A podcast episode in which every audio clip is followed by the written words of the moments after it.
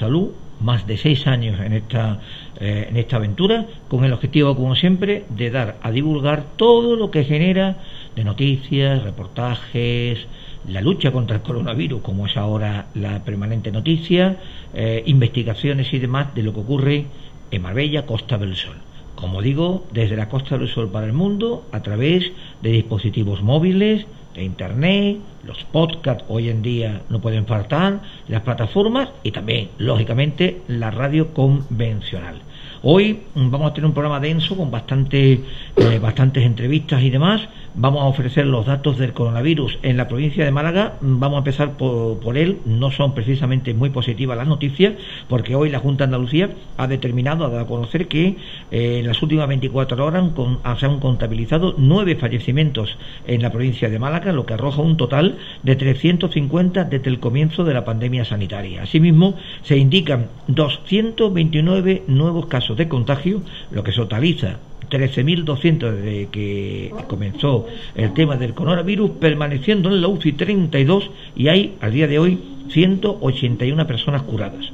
En, los brotes en residencias, recordar que no hay nuevo dato sobre las que ocurren en las residencias de mayores que están en Marbella, afectadas seca la quinta se mantienen 30 casos confirmados y ningún fallecimiento, mientras que en Domusbi Asalea hay 79 casos positivos y ya se han confirmado 5 fallecimientos. A nivel Andalucía hoy se han contabilizado 14 muertes y 812 casos más de contagio e incluso el presidente de la Junta de Andalucía, Juanma Moreno, hoy ha pedido a través de una rueda de prensa y posteriormente las redes sociales a los ciudadanos que echen una mano a las administraciones, especialmente a los jóvenes. Y la mejor forma de hacerlo, dicho, es evitar cualquier situación de riesgo, estar todos concienciados y cumplir cada día las normas ayudará mucho a contener la segunda ola de la pandemia. Por lo tanto, como siempre les máxima responsabilidad, evitar en lo posible, no lo posible y lo necesario, esas mínimas normas elementales que nos piden desde las autoridades sanitarias, desde la distancia social de dos metros, o mínimo, metro y medio, a evitar reuniones masivas, las famosas fiestas, eh, constante limpieza de las manos, cumplir esas reuniones, eh, comida y demás de no más de 10 personas y lógicamente cualquier mínimo control y demás que se, que se tenga, cualquier mm, principio, síntoma o de oh, problema de salud de relacionado con temperaturas y eh, eh, fuera de, la, de, la, de, lo normal, pues acudir lógicamente a los hospitales y centros de salud que correspondan y ahí pues eh, ser atendidos. Bueno, ya creo que me dicen desde control que tenemos el primer invitado de la tarde, un invitado que ya, ya lo hemos tenido en distintas ocasiones, tanto en radio como en televisión. Eh, aquí, eh, invitado que es el eh, doctor Ignacio, jefe de servicio de neumología de Quirón Salud Marbella. Para mí, uno de, no que lo digo yo, lo dicen especialistas y demás, uno de los mejores neumólogos que tenemos incluso España a nivel internacional, aunque él es modesto, no le gusta, no le gusta referir, pero, pero los datos están ahí. Doctor Ignacio, buenas tardes. Hola, ¿qué tal? Buenas tardes. Muchas gracias por, por atendernos, por, por emitir eh, cosas positivas a lo mejor sobre lo que vamos a hablar sobre el COVID. En efecto, eh, hemos hecho una introducción de cómo están los datos hoy en día, oficiales, eh, a, cargo de la Consejería de Salud y Familia. Como digo, la responsabilidad máxima que tenemos que cumplir, jóvenes, mayores y, niños, pues hay que hacerlo. Y bueno, y algunos dirán, bueno, neumología. Bueno, neumología está muy, muy relacionado con el tema del tratamiento de los pacientes con, con COVID. recordemos, no solamente ya en el manejo de la insuficiencia respiratoria, como puede ser la fase aguda de la enfermedad, y evitando así complicaciones de ingreso en la UCI. Y también mm, el seguimiento pues, de las secuelas que deja la enfermedad, en este caso de COVID-19, con, especialmente asociadas al eh, aparato respiratorio. Queríamos hablar con el doctor Ignacio sobre esta línea porque ya también le preguntaremos alguna cosa del tema de neumología. Bueno, pero mm, me decía que hoy en día, es verdad, eh, tanto a nivel de gobiernos como a nivel de laboratorios farmacéuticos, aparece o existe una especie de carrera para buscar un tratamiento, una vacuna eh, y demás, pero se están utilizando, y esa es la novedad, eh, anticuerpos creados en laboratorio. ¿Podemos explicar un poquito en qué consiste esta técnica? Bueno, esta, esta es una investigación muy reciente y es una investigación que en los próximos meses vamos a poder desarrollar nosotros en, nuestro hospital porque hemos sido eh, invitados a participar en un ensayo clínico sobre estos planteamientos. Entonces voy a intentar explicar a la audiencia para que me explique eh, con palabras que no sean muy técnicas para que intentar que me puedan seguir. Muy bien. Lógicamente, pues desde el punto de vista del COVID, el COVID es un virus y en las enfermedades infecciosas nosotros lo que intentamos es bueno, tener un tratamiento, un tratamiento curativo, que por el momento tenemos algo, pero no tenemos mucho, y luego por otro lado encontrar un tratamiento preventivo. Y dentro del tratamiento preventivo, pues los telediarios, todos los medios de comunicación, los periódicos, la ciencia en general, pues lo que está buscando es una vacuna, ¿no? Una vacuna es la inyección de un germen, de un virus o de una bacteria en el, en el organismo, en el caso del coronavirus, un virus o un trozo de virus, para intentar eh, inmunizar al, sujeto. Es el mismo sistema que utilizamos con la vacuna con los niños para intentar que no desarrollen a lo largo de la vida determinados procesos eh, infecciosos, ¿no? O lo que utilizamos en la patología respiratoria con la vacuna antigripal, pues dentro de unas semanas para intentar que los pacientes eh, pues, desarrollen la gripe.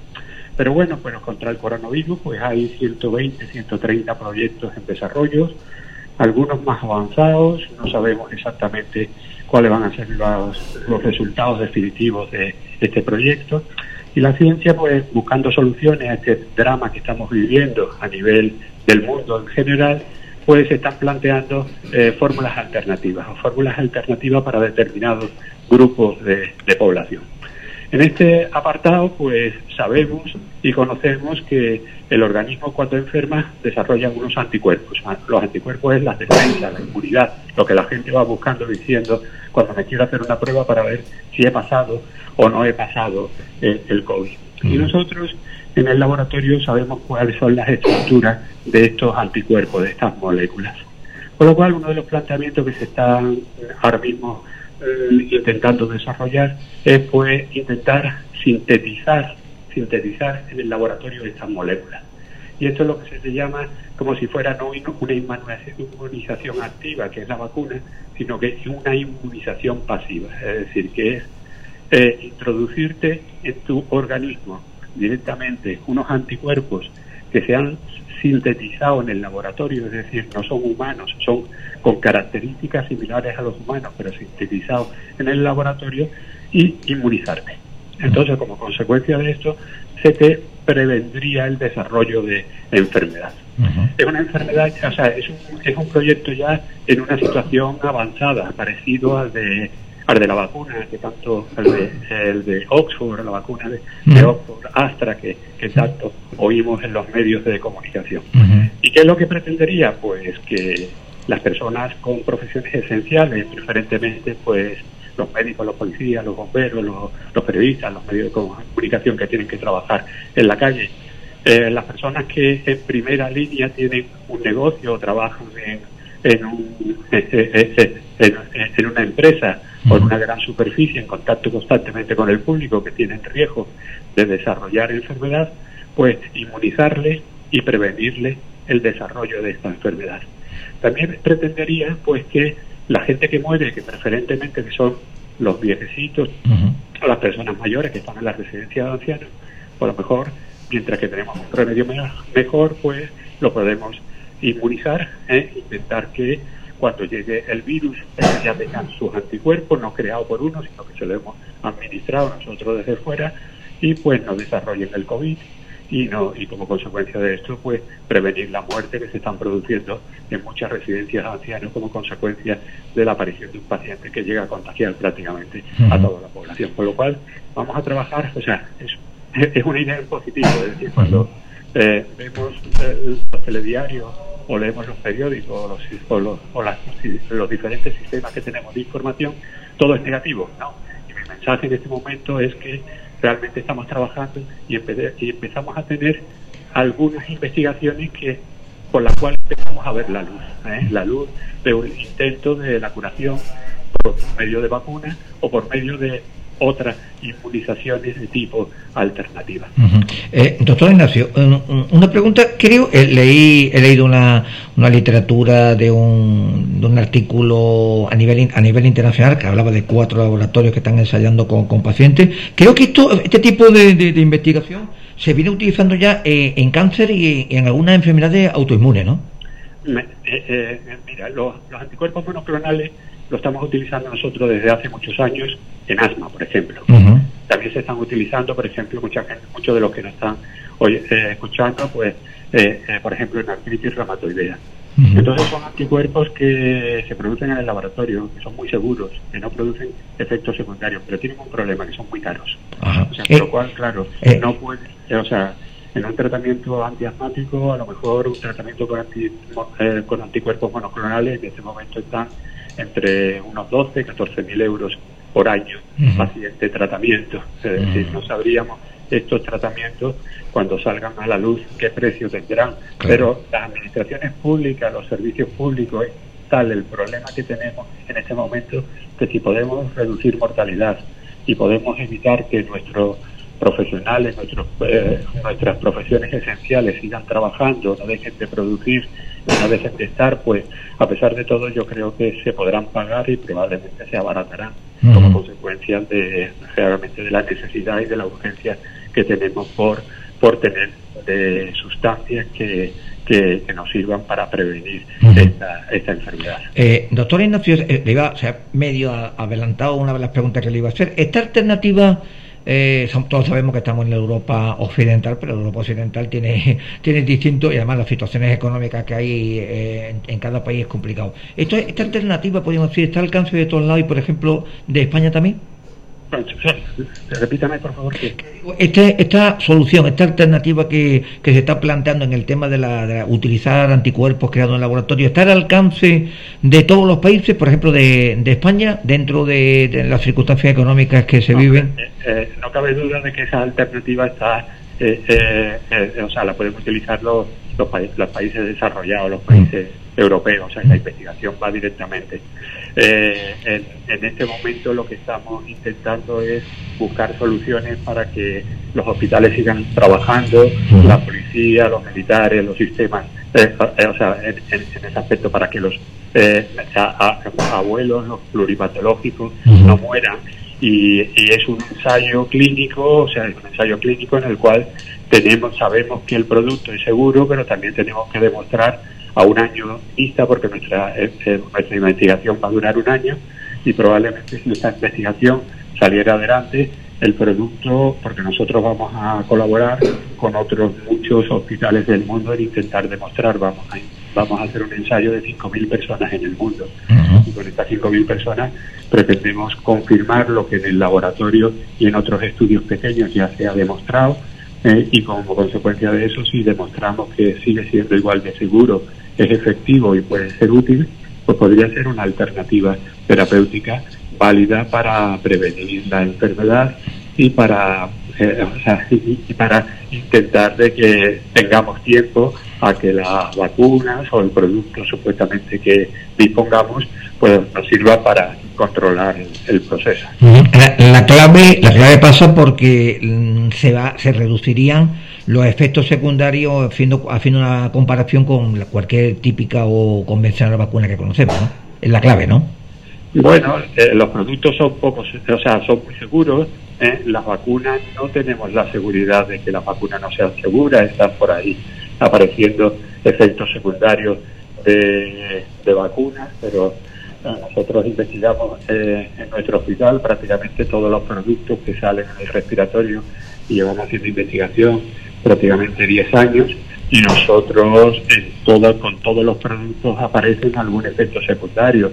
E incluso el, cuando hacemos estos ensayos hay un grupo de pacientes que tiene placebo, o sea, y podríamos, eh, incluso lo que se está en este momento comunicando en la prensa, que es un efecto adverso neurológico que puede producir la vacuna, podría estar produciéndose en alguien que no esté recibiendo vacunas, sino que esté recibiendo placebo, o sea, por lo cual en este momento llegan a, los, a, la, opinión pública determinados tipos de, de, efectos secundarios que lo estamos detectando con todos los medicamentos y en todos los estudios.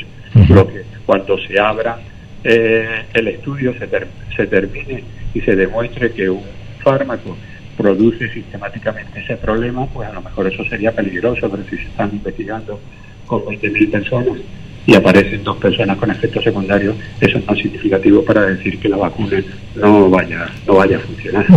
Eh, leí el otro día también en un foro que se celebró de neumólogos un detalle importante, es que los neumólogos consideraban me acuerdo que, decían que creo que utilizaban el término imprescindible, que se crearan unas unidades funcionales especializadas para los pacientes que han sufrido el COVID, eh, la COVID-19, presentan secuelas y que podrían incluso, daban un dato, entre un 7 y un 10% eh, beneficiarse eh, de este tipo de, unidades. ¿Eso qué, opina usted?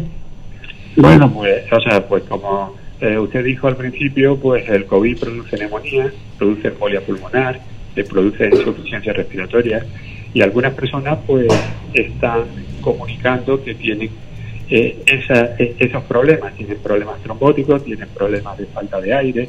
La verdad es que lo que estamos analizando en el tiempo es que la mayoría de las personas se recuperan sin ningún tipo de secuela, las que curan la, enfermedad, lógicamente.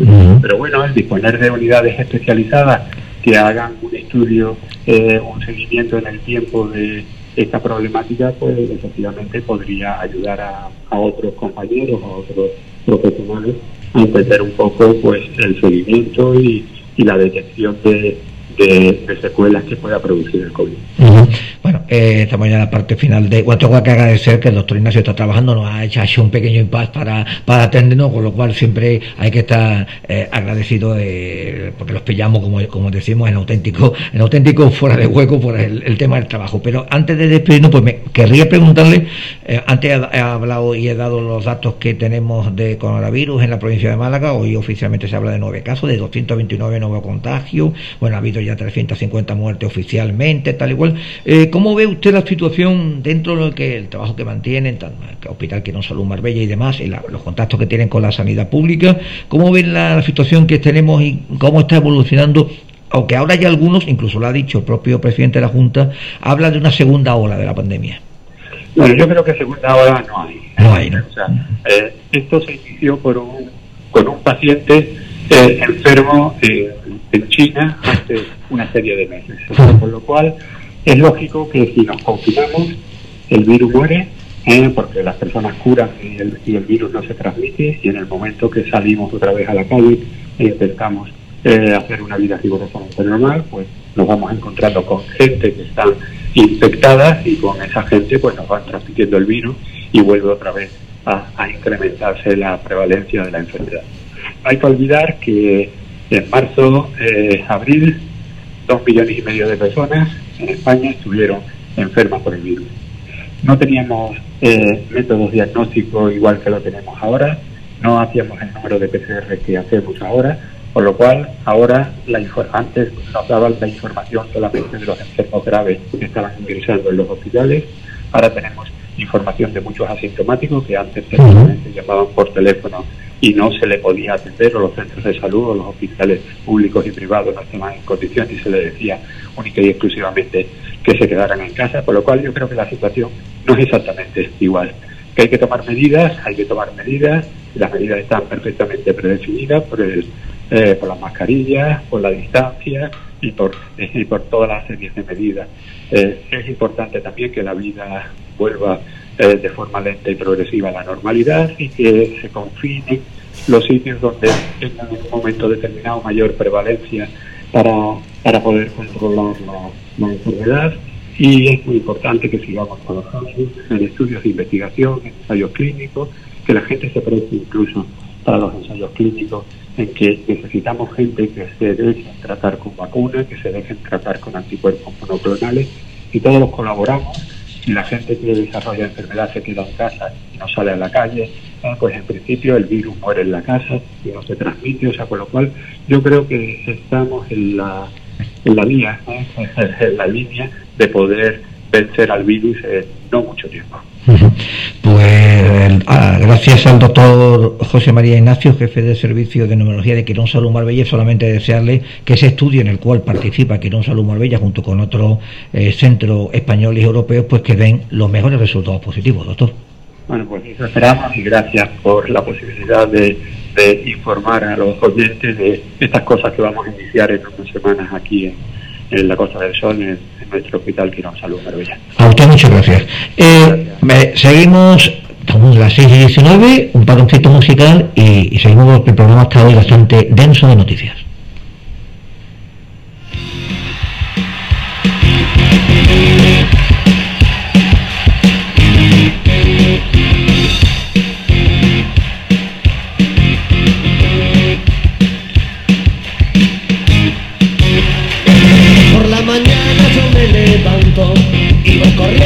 de mi cama para poder ver a esa chiquilla por mi ventana. Porque yo llevo tres días sufriendo, ya que la quiero con toda el alma y la persigo en mi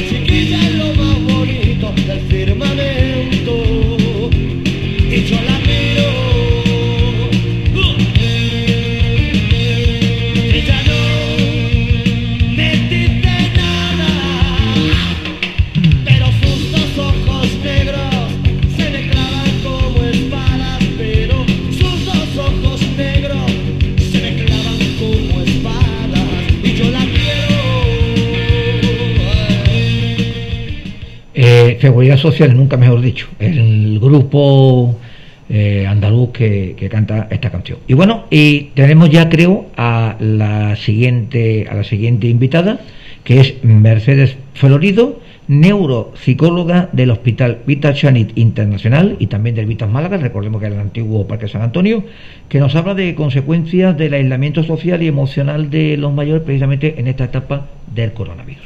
Salud y ya el otro día lo, avisamos, hablamos sobre eh, unas recomendaciones que habían hecho eh, desde el Vitasan Internacional con referencia a la COVID-19, pero aplicado al tema de mayores, pero hoy, lunes, eh, tenemos también el Día Mundial del Alzheimer, con lo cual vamos a hacer una hilación de los dos temas. Y tenemos al otro lado a la neuropsicóloga del Hospital Vitasan Internacional y también de Vitas Málaga, el antiguo Parque San Antonio, Mercedes Florido. Mercedes, buenas tardes.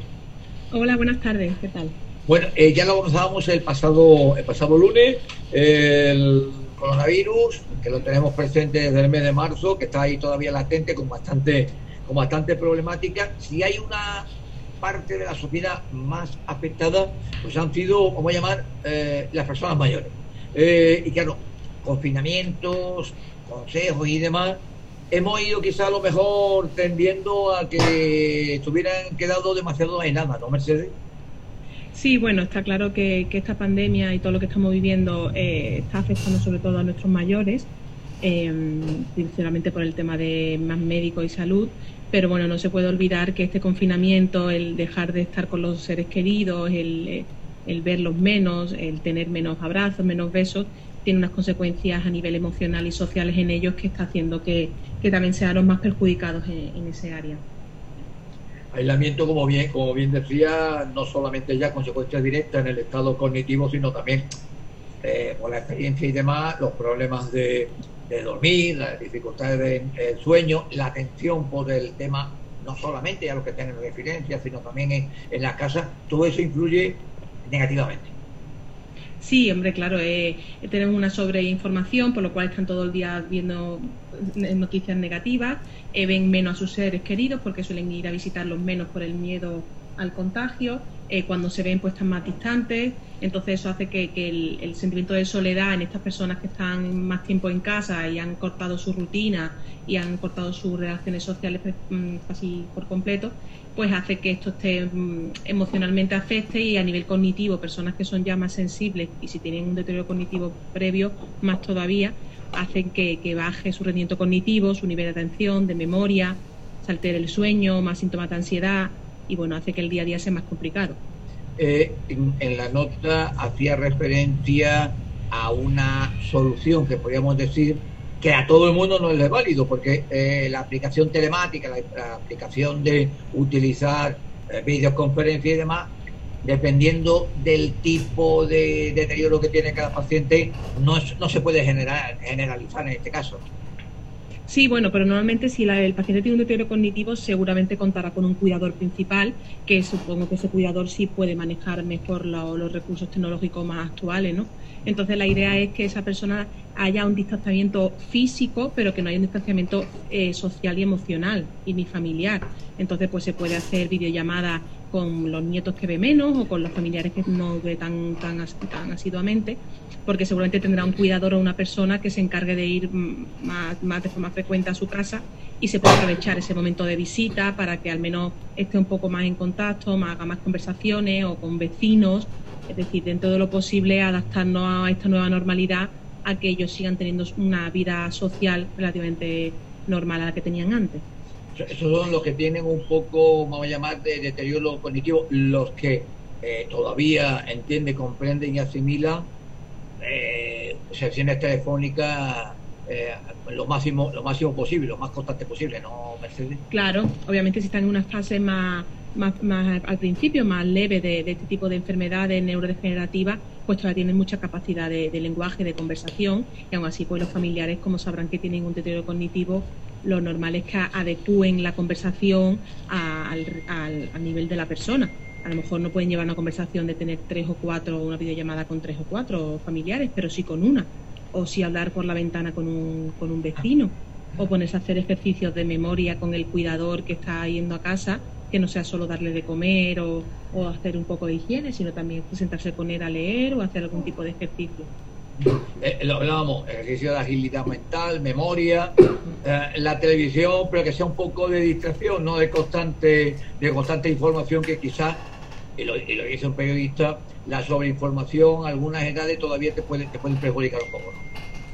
Claro, eh, yo creo que a cualquier edad esta sobreinformación que tenemos de noticias tan negativas de forma diaria nos afecta.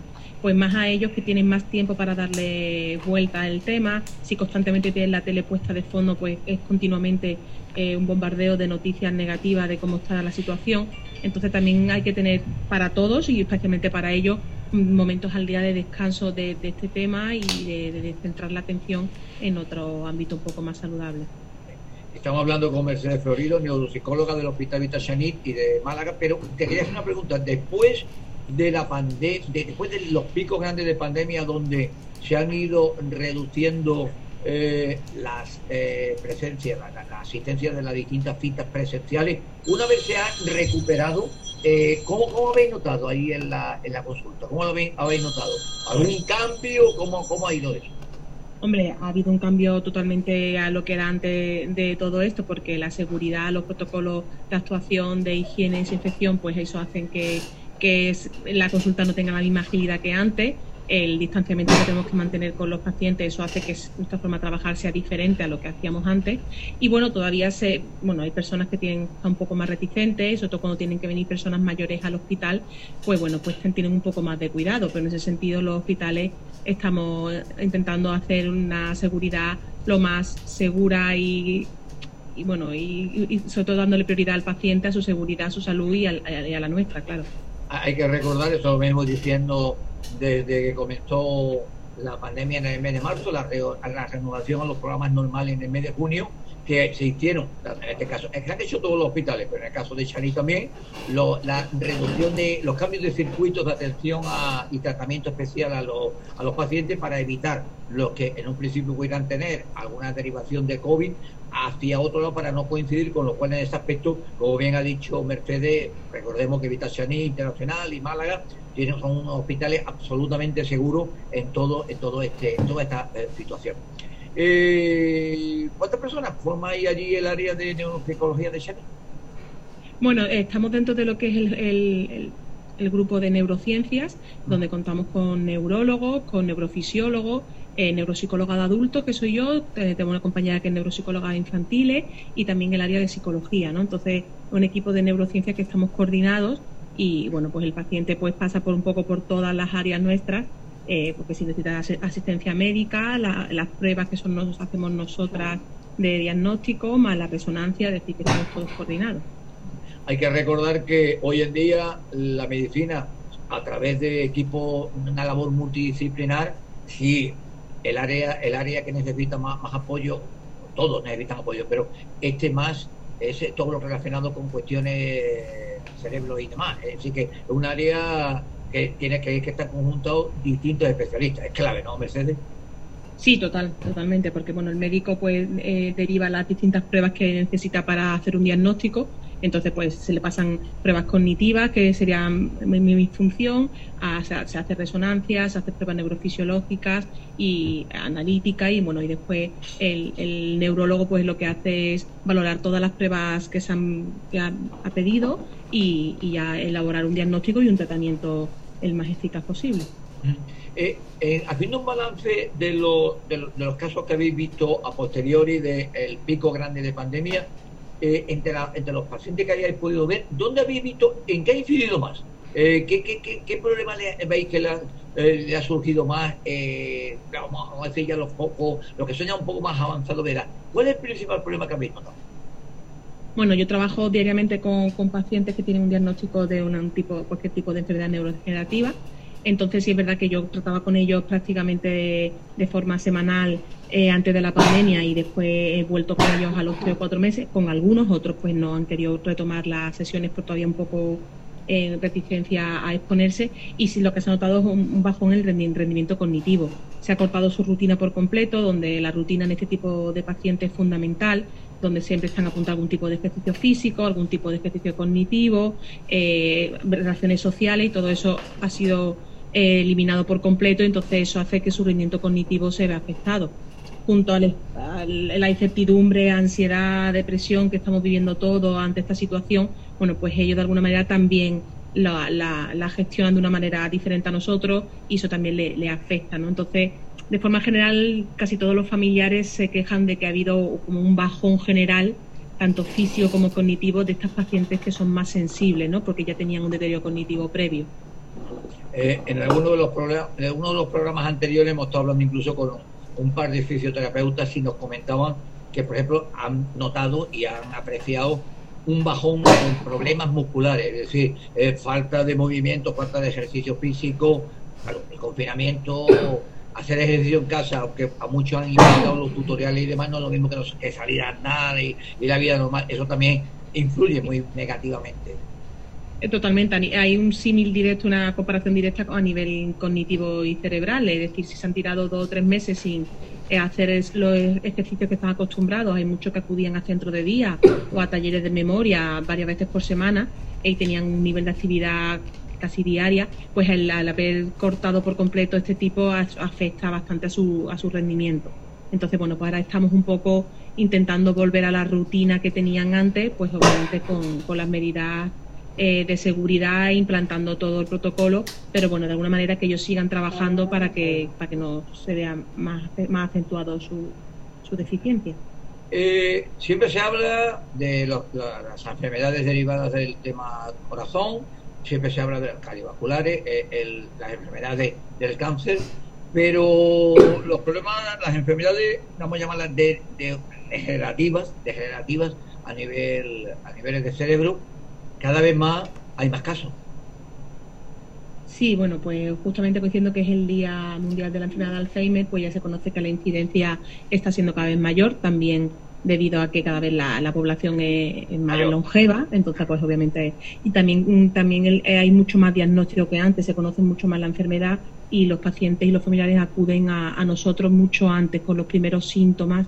Eh, si tienen encima algún antecedente familiar, pues acuden muy pronto a nosotros por suerte y entonces pues claro hay mayor número de diagnósticos y pero es el mejor momento de, acudir, ¿no? Cuanto antes mejor para empezar a hacer el tratamiento. Recordemos que este lunes se celebra a nivel internacional el Día Mundial del Alzheimer, donde volvemos a repetir, como casi todas las enfermedades, un diagnóstico precoz es la mejor solución. Sí, bueno, es verdad que estamos en un contexto que es una enfermedad neurodegenerativa, que por desgracia ahora mismo no, no se cuenta con una cura porque tampoco se conoce el origen total, es eh, un área que está totalmente en investigación, eh, pero sí verdad que hay muchísima medicación ya centrada para este tipo de pacientes que intentan frenar eh, el avance de esta enfermedad y eso complementado con estimulación cognitiva y ejercicio físico, bueno, pues se ha demostrado que lo que hace es intentar retener y, frenar el avance un poco de este tipo de problemas. Eh, es muy difícil compararlo porque la clave, como bien decía eh, Mercedes Florido, es atajarlo en el momento concreto, pero ahí está, ¿cuándo es el momento concreto? Mm, ¿Cuándo, ¿Cuál sería el primer, el primer síntoma que habría que tener? Ojo, alerta, hay que intentar ir a un especialista para comenzar a ver, ¿qué, puede ocurrir? ¿Cuál sería? Bueno, principalmente y lo más común es que empiecen los, despistes un poco más acentuados a lo habitual. Están los despistes cotidianos de, bueno, dónde he dejado las gafas, dónde he puesto las llaves, que eso es algo que puede ser normal, pero ya que empieza a perder información de, a mí eso no me lo has dicho, yo es la primera vez que lo escucho, prestar un poco atención a esos fallos de memoria. También no siempre todas las enfermedades de Alzheimer empiezan por un fallo de memoria, puede empezar por un fallo en el lenguaje, donde ya la expresión y la fluidez no sea la misma de antes, ¿no?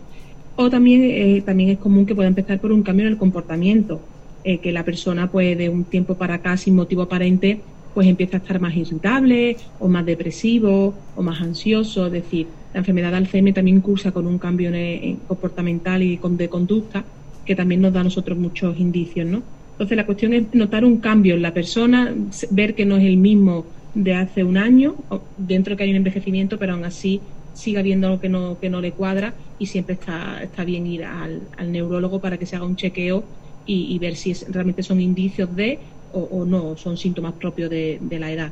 ¿no? Mm. Pero es mejor que un profesional lo, lo estudie.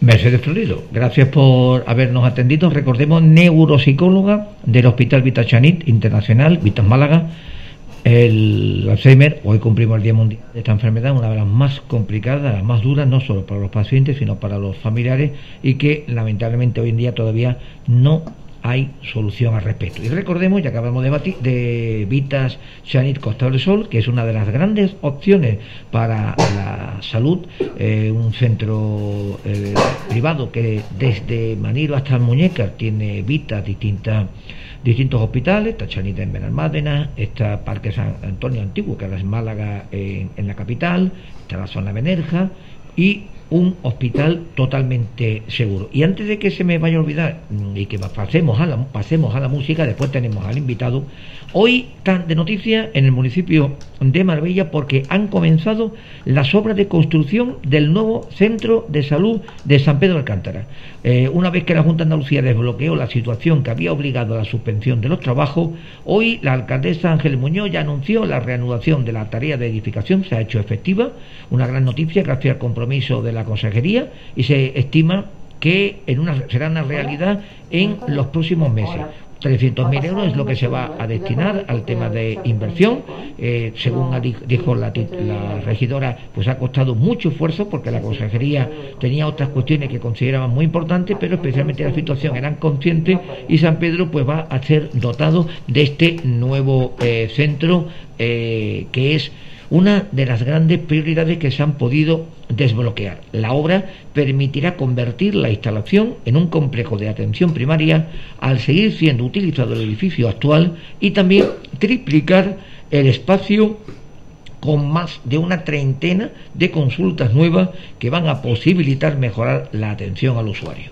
Y bueno, seguimos, eh, seguimos en directo, 6.38 minutos, y bueno, vamos a ver un tema que cuando mm, lo anunciamos pues mostró interés por parte de nuestros oyentes y, lógicamente había que realizarlo, había que saber más noticias. Y estamos hablando del teléfono de la visión. Y para hablar del teléfono de la visión, de ver, tenemos al otro lado del teléfono a José Antonio Fuentes Nájar, vocal mm, la correspondiente de Andalucía, de la SED, que es la Sociedad Española de Especialistas en Baja Visión. José Antonio, buenas tardes. Sí, hola, buenas tardes. Bueno, eh. estamos aquí hablando del teléfono de la visión 900-809-482, 900-809-482, un teléfono gratuito que surge con qué objetivo? Pues mira, el, objetivo de esto es dar a conocer pues una serie de servicios que las personas que padecen de baja visión desconocen. Generalmente una persona cuando tiene una caída brusca de su visión o se encuentra con una dificultad importante eh, o bien le han diagnosticado una enfermedad que deriva en una minusvalía visual importante, en una degradación visual importante, pues se encuentra en un mar de dudas. No sabe qué hacer, no sabe dónde ir, no sabe quién le puede ayudar, con qué le puede ayudar, qué se puede hacer por él y entonces pues nosotros a través de la SED, que es la Sociedad Española de Especialistas en Baja Visión, de la cual yo soy su secretario, pues hemos pensado que eh, lo ideal sería pues mm, eh, extraer un, un teléfono 900 que es gratuito, donde la gente que tiene este problema, pues o bien alguien que conozca eh, o que tenga en su entorno alguien con, con este problema visual grave, eh, diagnosticado, pues pueda llamar y pueda informarse. Ese es la, el objetivo principal del teléfono 900. Es decir, eh, recibir consultas y resolver dudas. Es los dos grandes objetivos de, de este teléfono. Sobre eh, todo resolver dudas y tranquilizar al, al paciente, al usuario. Ajá. Tengo aquí un dato de la Organización Mundial de la Salud que estima que en el mundo 253 millones de ciudadanos sufren de baja visión, con lo cual viene a ser pues casi casi casi un 30% de la, de la población y que en España se, se estima más de un millón y medio de personas, dato muy alto, ¿no, José Antonio? Efectivamente, es un dato alto, pero mm, fíjate que ahí no contemplamos las personas que tienen visión frágil. Es decir, el término eh, ceguera se quedó ya eh, fuera de, se quedó anacrónico. Después se estableció el término baja visión para aquellas personas que ya no pueden conducir, que ya, eh, digamos, no conocen a la gente por la calle, tienen serias dificultades para poder leer. Y recientemente, dado el grado de envejecimiento que tiene la población, pues se ha establecido también el término de visión frágil. Es decir, aquellas personas que, dada su edad o su vulnerabilidad por alguna eh, enfermedad ya coadyuvante, pues resulta que ya empieza a tener dificultades para conducir, resulta que ya no puede salir a la calle de cualquier manera porque se deslumbra fácilmente, eh, tiene un lagrimeo constante, se marea, eh, ve las, los objetos torcidos, tiene manchas en su campo visual, le cuesta leer, pueden leer pero les cuesta leer a esto llamamos visión frágil. Entonces nosotros este grupo lo hemos integrado también para que pueda beneficiarse de, la información que podemos ofrecerles en este número de teléfono. Si aglutinamos a esta población que tiene visión frágil, no hablamos de un millón y medio. eso te iba a decir, habla de tres millones, ¿no? Efectivamente, efectivamente. Tres millones, que son ya son palabras son palabras mayores, le podemos decir lo que sería finamente dicho discapacidad visual de algún tipo, ¿no? Sería lo más eh, el término más más correcto. Eh, con otro, discúlpame que se interrumpa, con otro agravante y es que la mayoría de los problemas que derivan en este tipo de, pérdida de visión eh, digamos que son degenerativas y entonces van asociadas a la edad. De tal forma que como la población va envejeciendo, pues este tipo de personas pues va aumentando, desgraciadamente. Hoy en día la medicina tiende a ser eh, en forma de equipo multidisciplinar todas las, todos los que se dedican al tratamiento de las distintas patologías. Y en el tema de las enfermedades oculares no iba a ser menos. Y en, veo que la SED, recordemos, Sociedad Española de Especialistas de Baja Visión, no solamente ha acudido a especialistas en oculistas y demás, sino también psicólogos. Y una cosa muy importante, porque aquí este es un programa, hoy cumplimos el 180, fíjate, llevamos ya más de seis años en Antea en este, en este apartado y las asociaciones son claves en este programa. Eh, hoy no porque teníamos densidad de, temas con profesionales de, distintas cosas, pero normalmente siempre tienen su espacio. Las asociaciones de afectados son claves que contaréis con ellos, ¿no? Claro, efectivamente, las asociaciones son fundamentales. Fíjate que cuando el oftalmólogo diagnostica una enfermedad degenerativa y le dice al paciente, mire, usted tiene, por ejemplo, una degeneración macular. Eh, la pérdida visual que va a empezar a tener a partir de ahora va a ir increciendo de tal manera que usted va a perder la visión de los objetos que tiene delante. Claro, esto hace que la persona entre en un mundo nuevo para él que cambia totalmente sus hábitos, cambia su percepción de la, de la sociedad, de sí mismo incluso.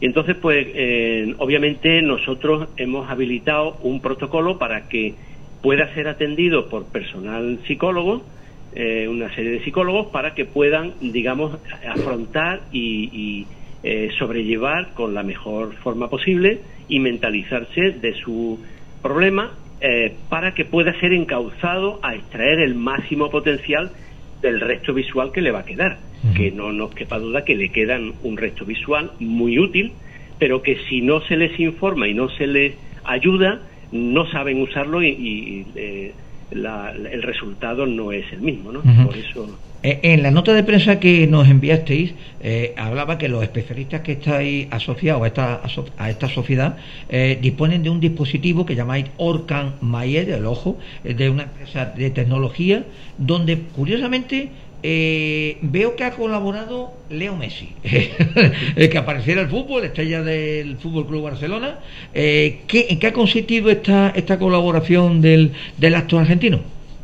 Bueno, pues mira, eh, es una colaboración que nos viene al pelo porque, claro, date cuenta que este dispositivo, que es de inteligencia artificial, está pensado para personas que tienen bastante baja visión y lo que hace es que les ayuda a leer, el dispositivo les lee solo todo lo que necesiten leer tanto de cerca como de lejos, les ayuda a reconocer rostro, es decir, puede identificar las personas, colores, tiene incluido dentro de su, eh, de, su eh, memoria eh, aproximadamente unos 3.000 productos de, por ejemplo, cadenas como, como Mercadona, de tal manera que es con solo acercar al, al aparato o ponerlo, enfrentarlo al dispositivo Organ, pues le va diciendo qué, qué alimento es, qué composición tiene, fecha de caducidad, en fin, le dice eh, muchas cosas. Es un, es un, un instrumento de una utilidad eh, eh, tremenda para este tipo de personas que no tienen eh, otro otro sistema de, de, visión o de, o de, visualización de su entorno, ¿no?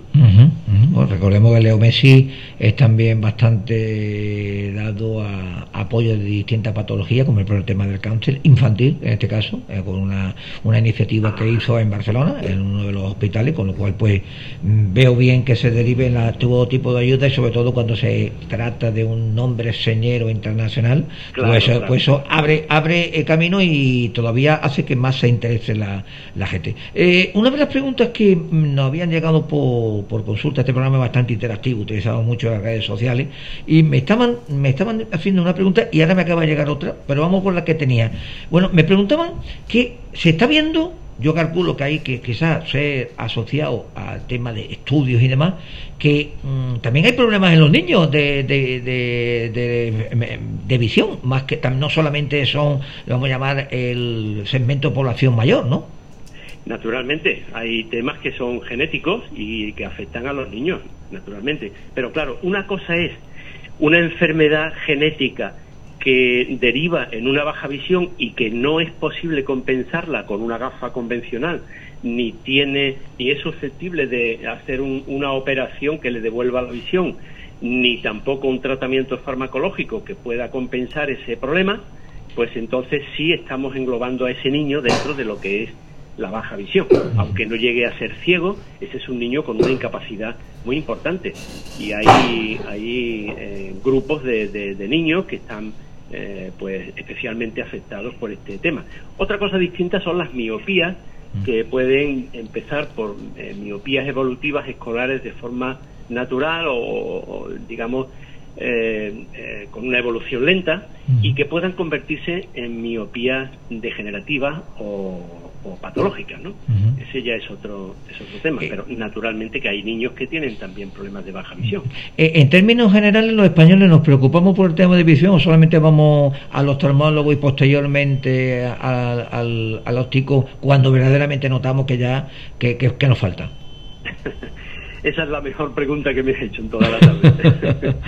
Verás, eh, realmente hay una población mm, más bien reducida que es consciente de que periódicamente tiene que mirarse y tiene que ser eh, capaz de, asumir lo que va eh, teniendo, ¿no? Si va teniendo un problema de incremento miópico y todo esto. Pero generalmente es curioso que hay una un estudio al respecto donde dice que a partir de los 60, por ejemplo, ya la población como que se despreocupa, ¿no? Porque eh, asocia, primero se mentaliza de que tiene la presbicia entre los 45 y los 60 y, él supone, o esa persona supone que ya no tiene que tener nada más y que todo lo que le venga viene producto de que como va envejeciendo, pues tendrá que ir perdiendo visión.